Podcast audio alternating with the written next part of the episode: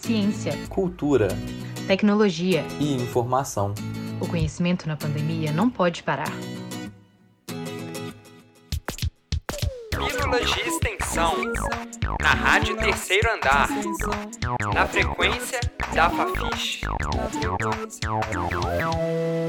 Oi, gente, aqui é a Ana Flávia. E aqui quem fala é Yáscara. No episódio de hoje, o João, diretor pedagógico do Equalizar, e a Júlia, coordenadora pedagógica e professora de redação, estão aqui de novo com a gente para poder bater um papo. Mas dessa vez vamos falar sobre os desafios da educação popular. Segundo dados do Censo Escolar da Educação Básica de 2020, a rede pública detém cerca de 80% das matrículas, o que demonstra uma predominância da presença de alunos frente à rede privada.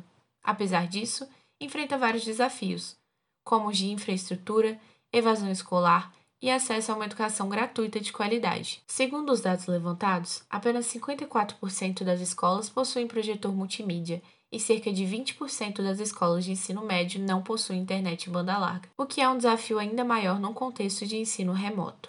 E no Equalizar, João? Quais são os principais desafios que vocês enfrentam para promover uma educação de qualidade para os alunos? Talvez o nosso maior desafio teórico é saber balancear bem como trabalhar com foco em aprovações e com outro foco que não são só as aprovações, né? Que é uma formação cidadã, que está preocupada do lugar que esse aluno está falando, está preocupado com o repertório que esse aluno traz. E quais os desafios no âmbito mais prático, por trabalharem com um grupo de alunos que tem uma certa vulnerabilidade, por serem um grupo de baixa renda e terem um maior déficit na sua educação? Isso também já traz uma série de complicações, tanto no sentido de que muitos deles não vão conseguir se dedicar tantas horas por dia aos estudos como eles gostariam, né? Então é uma angústia constante de muitos dos nossos alunos que às vezes trabalham muitas horas por dia, chegam cansados para as aulas e coisas até que talvez para algumas pessoas são muito elementares, para esses alunos acabam não sendo. Então, o maior causa de evasão para os alunos no período presencial era a falta de dinheiro para o transporte público, né?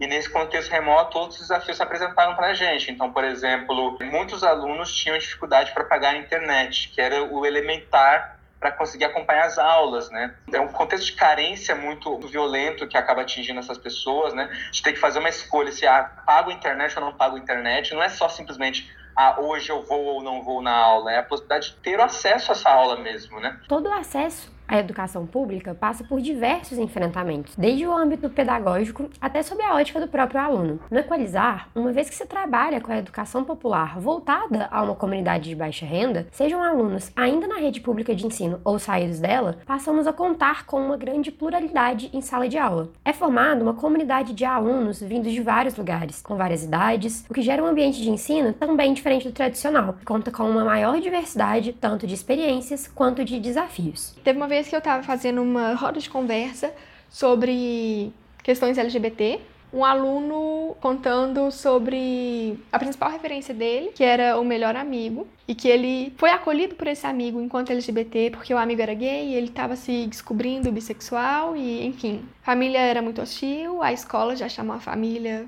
para tratar sobre esse tipo de questão, como se fosse um problema, e esse amigo foi morto por homofobia.